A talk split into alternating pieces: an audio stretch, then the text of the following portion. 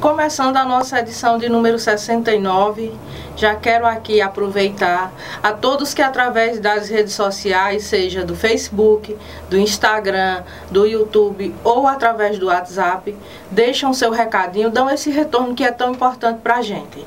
Então eu quero começar aqui agradecendo a Helenice Teles, ela que parabenizou a toda a equipe do Ubuntu Notícias, disse que nós oportunizamos e motivamos os jovens a participarem de momentos de aprendizagem e superação. Quando ela fez esse comentário, ela estava fazendo referência à nossa última edição, onde o entrevistado foi um estudante do ensino fundamental da rede de ensino de Nova Olinda. Neste mesmo comentário, ela parabeniza o estudante Clécio Silva, diz que ele é um aluno exemplar, focado nos estudos e que com certeza terá um futuro brilhante. Então, assim, Helenice, eu agradeço por sua interação, pelo seu recadinho. Gratidão. Quem também deixou recadinho foi a Lúcia Cristina Cordeiro. Ela que na ocasião da última edição comentou parabenizando tanto a mim como o estudante Clécio Silva, que ela disse que ele provou que realmente é um excelente estudante. E Cristina é uma pessoa que sempre está aí acompanhando as nossas edições, comentando, interagindo através das redes sociais. Eu deixo aqui o meu abraço para você, Cristina.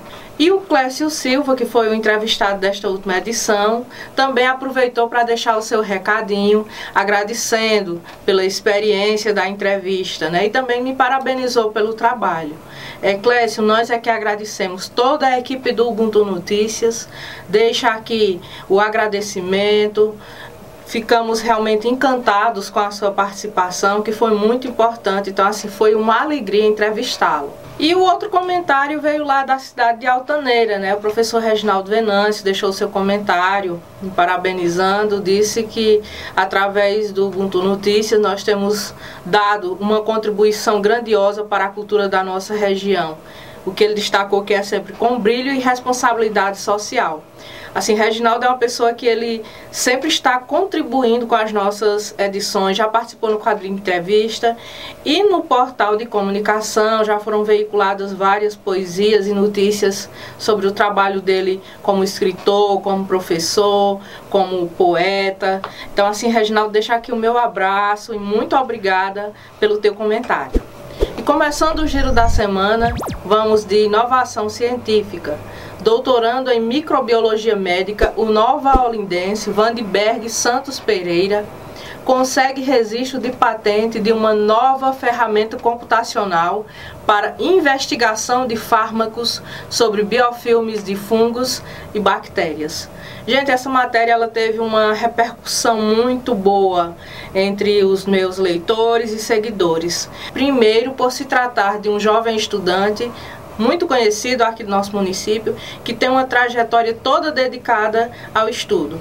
Ele cursou biomedicina, ainda se graduou em farmácia, fez mestrado em microbiologia médica e está concluindo seu doutorado também em microbiologia médica. Então, esse ano, por conta da pandemia, houve um atraso aí na conclusão do doutorado mesmo, mas ainda esse ano ele vai estar concluindo. Então, Vandenberg, eu aproveito assim para te parabenizar por essa conquista tão importante na área científica e também para lhe parabenizar por sua dedicação aos estudos. Você realmente é um estudante brilhante. Parabéns. Ainda no giro da semana, vamos falar sobre a era da desinformação, da fake news ao deepfake. Então, gente, eu peguei um e-book de uma empresa chamada Mescla. O e-book chama-se 2020 Tendências para as Campanhas Eleitorais. Como nós estamos vivendo esse momento onde acontecerão as eleições municipais, onde os cidadãos, através do instrumento de cidadania, que é o voto, irão para as urnas escolher prefeitos e vereadores, é importante trazer esse tema e colocar ele em foco, porque nós sabemos que na última eleição as fake news elas influenciaram muito as pessoas. Em que sentido? Nós não temos essa cultura e o hábito de checar as informações. E todos os dias a gente recebe um volume muito grande dessas informações, muitas vezes compartilha, veicula, passa adiante, sem checar a veracidade das mesmas. Então, quando eu coloquei essa matéria, já baseada na leitura desse e-book da empresa Mescla, foi para chamar a atenção de como nós devemos nos comportar no sentido realmente de fiscalizar e ter mais um cuidado com as informações que a gente recebe. E para fechar aqui o giro da semana, vamos falar da Academia de Letras do Brasil, que anunciou o lançamento da coletânea Imortais 4. Gente, é, foi por conta do sucesso das edições anteriores que está sendo lançada essa quarta edição em parceria com a editora alternativa. Quem que pode participar? Podem participar acadêmicos de qualquer academia, seccionais, regionais, estaduais aqui do Brasil. Você pode participar com conto, poesia, ilustrações, até fotografias, encaminhando para um e-mail, no caso vocês eu vou pedir que leiam a matéria, lá tem as informações de como você deve proceder para encaminhar o seu trabalho. E participar dessa experiência é muito enriquecedor. Primeiro, pela experiência e segundo, você tem a publicação pela Academia de Letras do Brasil.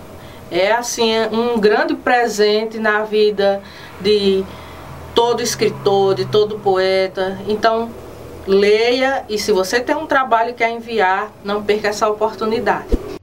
No oferecimento de Agência CLI, Ascom Assessoria, Consultoria e Planejamento Contábil. Madeireira Madresul Salão Inovar. Conceito Livraria Café.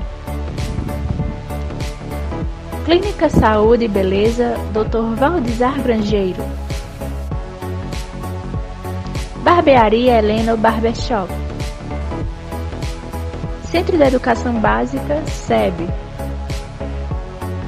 Flor de Açúcar Cavalheiros Barbershop Cariri. E na edição 69 do Ubuntu Notícias, recebemos em nosso quadro de entrevistas o professor Luiz Guilherme. O mesmo tem graduação em letras e leciona língua portuguesa e redação na Escola Estadual de Educação Profissional Wellington Belém de Figueiredo, aqui de Nova Olinda. Vamos conversar com ele sobre o Enem, Exame Nacional do Ensino Médio, dicas para redação, principalmente nesta época de pandemia. Então, vamos conversar com o nosso entrevistado dessa edição e conseguir compreender melhor sobre essa temática que está em foco. Então, professor Guilherme, vamos começar é, falando do Enem, Exame Nacional do Ensino Médio. Qual a importância do aluno se organizar para elaborar uma boa redação neste exame? Olá, Lucélia e os telespectadores do Ubuntu Notícias. É um prazer para mim estar aqui contribuindo um pouco é, com, os, com, os, estudantes e a população em geral que vai ter acesso a esse material, sabendo que nós estamos enfrentando um momento difícil no país e que muitos jovens não deixaram de sonhar e estão esperando esse momento. Então, a redação eu costumo considerar como metade da, da prova do Enem. Por quê? Porque se você fugir do tema ou se você não apresentar a redação na estrutura solicitada pelo Enem, que é a dissertativa argumentativa, sua redação ela vai receber nota zero. Então é interessante que os alunos produzam bastante, é, enviem para os seus professores, para as plataformas, como eles já têm costume, bastante textos, para que eles possam ver o que é que precisa melhorar, melhorar principalmente na argumentação, ter argumentos sólidos, é, alinhando a esses argumentos os conhecimentos de outras áreas dados estatísticos, informações para que case com o pensamento deles, a opinião deles sobre o assunto e também que eles aprendam a elaborar boas propostas de intervenção. É, muitos alunos costumam até sugerir sempre a criação de leis, mas nós sabemos que muitas leis elas já existem. O que elas não são é fiscalizadas nem cumpridas. Então, é, muito cuidado na hora de apresentar proposta de intervenção com criação de leis, porque boa parte delas já existem. Então, é primordial que eles passem a entender os diferentes tipos de argumentação e também que eles entendam quem são os agentes que eles podem citar na proposta de intervenção, quais são as ações que esses agentes é, podem intervir e o que é que esses agentes podem fazer consoante a proposta apresentada pelo INEP para solucionar a problemática lá do tema. No oferecimento de Clínica Renova, Doutora Ayala Endes, Doutor Marcos Renato Endes, Vereador Thier Feitosa, Santuário da Divina Misericórdia, Farmácia Mãe Glória, DC Promotora, Clínica Live, Drogaria Venâncios, Fotocópia Soluções Inteligentes. Eu sei que a pergunta que eu vou fazer agora pode não ser novidade para alguns, mas pode ser a dúvida de muitos estudantes. Quais as competências exigidas pelo INEP na redação do Enem? São cinco competências, né? E é, cada competência, o candidato pode receber uma nota de 0 até 200 pontos. A primeira competência, que eu julgo uma, uma das competências mais importantes, é a questão do domínio da norma culta padrão da língua portuguesa. E aí vai envolver todas as regras da gramática normativa. Acentuação, é, concordância nominal e verbal, o aluno ele não pode utilizar gírias nem expressões de uso do cotidiano, certo? Tem que ter muito cuidado com a escrita. E aí também tem que evitar utilizar abreviações, no caso ele pode utilizar é, siglas quando for necessário, tá bom? Na segunda competência, ele precisa entender a proposta, entender o tema que foi proposto e utilizar de diferentes áreas do conhecimento, filosofia, sociologia e outras afins, para é, acrescentar informações ao texto dele, certo? E aí essa competência é muito importante porque é, é um caso em que o candidato ele pode ser excluído do processo aí da prova do Enem. Porque é, nessa competência a nota zero pode fazer com que o candidato ele seja eliminado se ele fugir do tema. Então, se ele não compreender a proposta e escrever a redação dele sobre outro tema que não seja o que foi solicitado, ele está automaticamente eliminado do exame, tá bom? Na terceira competência, ele precisa selecionar, organizar e relacionar fatos, dados estatísticos e citações na defesa de um ponto de vista. Então, é essa competência que também é importante, que vai mostrar o conhecimento que o aluno tem sobre o assunto a partir da defesa do ponto de vista associado a uma informação a mais.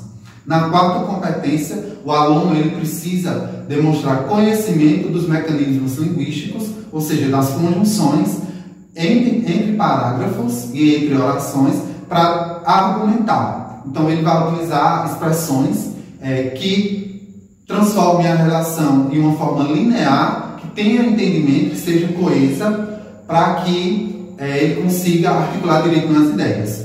E, por último, na, na, quinta competência, ele precisa lançar uma proposta de intervenção. Ou seja, ele precisa apresentar uma saída para aquele problema que ele já vinha falando anteriormente no texto. E é o que dificulta é, um pouco, porque muitas propostas, como leis que os alunos costumam citar, já existem, porém não são executadas. Então ele vai precisar ser bastante criativo, apresentando uma medida interventiva para a, o problema citado na, na proposta de redação. No oferecimento de Casa Leal, Brude Vila Medieval, Clínica Doutora Ana Ruth Grangeiro, Tutumon Supermercado, Anne Gomes Esteticista, Academia de Letras do Brasil, Seccional Araripe, Ceará. Mercadinho Suquita. Joaquim Teles. Deza Soares. Márcio Muniz. Professor Guilherme, nas aulas presenciais o professor propõe temas para as produções textuais, corrige e ainda dá um feedback para o aluno. Como você tem colocado em prática, à distância, a realização das aulas de redação? Esse momento de pandemia realmente pegou muita gente de surpresa, mas ainda bem que é, os professores são pessoas magníficas e conseguem é, superar todas as dificuldades, né? Então, é, o meu relacionamento com os alunos sempre é de ser uma pessoa prestativa e aí a gente está trabalhando através de plataformas como o Google Sala de Aula, onde eu lanço a proposta de redação lá. Geralmente eu procuro escolher um tema que esteja em alta e que é, force o aluno a ir pesquisar e buscar informações para que ele possa escrever o texto dele. E aí ele posta a redação lá no Google Sala de Aula é, e lá eu já tenho a opção de ver o texto e fazer o comentário, atribuindo a nota e explicando o porquê daquela nota. Então, é bastante interessante. Outros alunos também, como eles já têm o hábito de escrever, eles já me procuram através do aplicativo WhatsApp e mandam os textos e a, através do próprio aplicativo eu leio a redação, corrijo fazendo as alterações necessárias e atribuo a nota. Então, a gente não parou, eu vejo ah, o esforço de muitos alunos porque realmente não deixaram que a situação da pandemia parasse a produção deles. Muitos continuam produzindo, participando de cursinhos e a gente sempre tem esse contato. Eles produzem, me enviam e aí, na medida do possível, eu vou corrigindo e devolvendo para eles. Um oferecimento de Wesley de Doutora Teresa Cordeiro Gás Granja Aquifrango Luz da Saúde. JM Móveis. Daxon Carvalho. Célia Dias, cantora e compositora. Restaurante Top Grill. O Enem 2020 foi adiado para o próximo ano Neste momento de pandemia, continuamos com as aulas remotas para a nossa segurança e dos nossos alunos. Deixe um recadinho para os alunos, principalmente os das turmas dos terceiros anos, que estão se preparando é, para prestar o Enem. Esse ano está sendo bastante desafiador e eu deixo aqui a minha solidariedade pelos alunos de terceiro ano que passaram já todo o ensino regular, esperando é, chegar esse momento de estar na escola, sugando ali informações dos professores, estudando bastante, com todas as forças, para que pudesse prestar o tão sonhado Enem e, e entrar no seu, no seu curso preferido, né? A mensagem que eu deixo para vocês é que não desistam. Existem várias plataformas aí, inclusive gratuitas, em que você pode estar buscando informações, fazendo simulado, é, estudando através de conteúdos que os conteúdos mais frequentes do Enem, costumam cair com frequência no Enem, e aí é, você pode estar diminuindo essa distância que, que muitos acham que não vão conseguir passar no Enem, que não vão conseguir ter uma boa pontuação. Alguns, infelizmente, estão de braços cruzados, mas outros estão se esforçando bastante. Então, se você está pensando em desistir, está desanimado, pensando em parar, a mensagem que eu tenho a lhe dizer é não desista. Eu tenho certeza que você vai conseguir uma boa pontuação. Eu tenho certeza que o tema da relação vai ser um tema que você vai saber, vai saber falar sobre ele, vai ser um tema fácil e você vai conseguir sim entrar na universidade, no curso que você tanto espera, passou tanto tempo se planejando para isso. Então, boa sorte, boa prova, não desista dos seus sonhos, certo? Você vai conseguir, vai fazer uma boa prova e nós iremos comemorar no futuro próximo. Muito obrigado. E no Ubuntu News vamos falar sobre o Prêmio Escola Nota 10. O Prêmio Escola Nota 10, que acontece aqui no estado do Ceará, premia as escolas e dá reconhecimento à educação pública de nosso estado. E então eu estive no evento, né, tive a oportunidade de fazer o registro fotográfico e também veicular uma matéria falando especificamente aqui de Nova Olinda. Na ocasião, o prefeito Dr. Ítalo Brito e a secretária da Educação do nosso município, a professora Márcia Teixeira, estiveram presentes nesse evento. Nova Olinda teve três escolas premiadas: a Escola Ana Ferreira do Nascimento, a Escola Alvin Alves e a Escola José Liberalino da Silva. E a Escola José Liberalino da Silva ainda tem um destaque especial.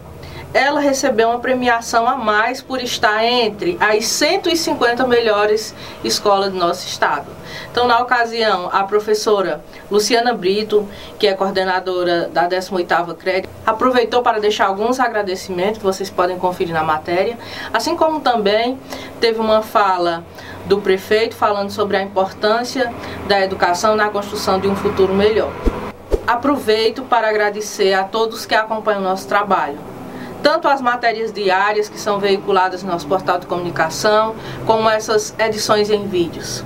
Deixo aqui o meu carinho, um abraço especial a todos os meus leitores e seguidores. Agradeço também em especial a todos os colaboradores, profissionais, empresários que apoiam esta iniciativa de cunho educacional e cultural. Aguardo vocês. Até a próxima edição.